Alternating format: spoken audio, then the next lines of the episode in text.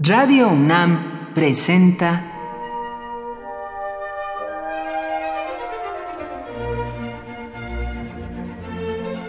Cuaderno de los Espíritus y de las Pinturas por Otto Cázares.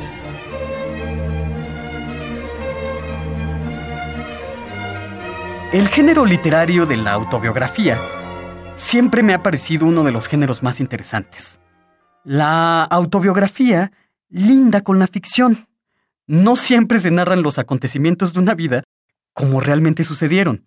¿Y para qué querríamos leerlos como realmente sucedieron si podemos leer la interpretación y quizás el arreglo de un acontecimiento que vivió alguien que se proyecta como una especie de héroe y que puede a voluntad enmendar acciones, mostrarse más audaz de lo que en verdad es, menos torpe de lo que uno, en condiciones normales, es en la vida, etc. Dos consideraciones en torno a la autobiografía. Pareciera ser un requisito indispensable para darse a la tarea de escribir una autobiografía, no haber leído las autobiografías de otros.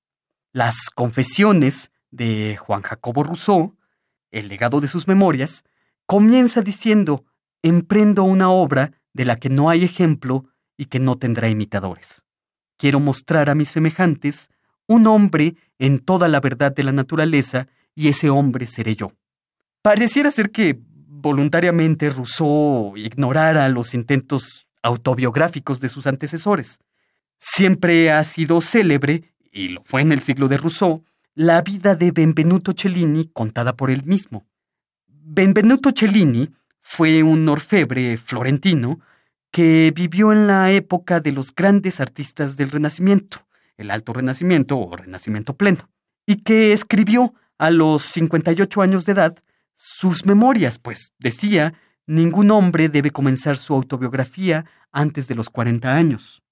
En su autobiografía, Benvenuto Cellini enmienda errores y se perfila a sí mismo como un héroe, se perfila como un artista incomparablemente dotado de talento, habilidosísimo espadachín que asesina a algún hombre y bueno, Benvenuto Cellini no se priva de engalanarse y mostrarse como un inigualable artista.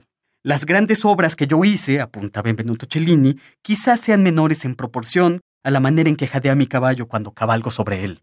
Hay algo muy interesante. La autobiografía del compositor Richard Strauss, el compositor de poemas sinfónicos como Así hablaba Zaratustra, eh, Don Quijote, etc., es una autobiografía musical en un poema sinfónico titulado La vida de héroe, se narra musicalmente muchos de los estados temperamentales, intelectuales de un artista.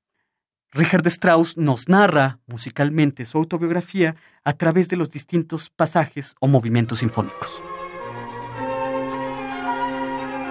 Por hoy, Otto Cázares cierra el cuaderno de los espíritus y de las pinturas.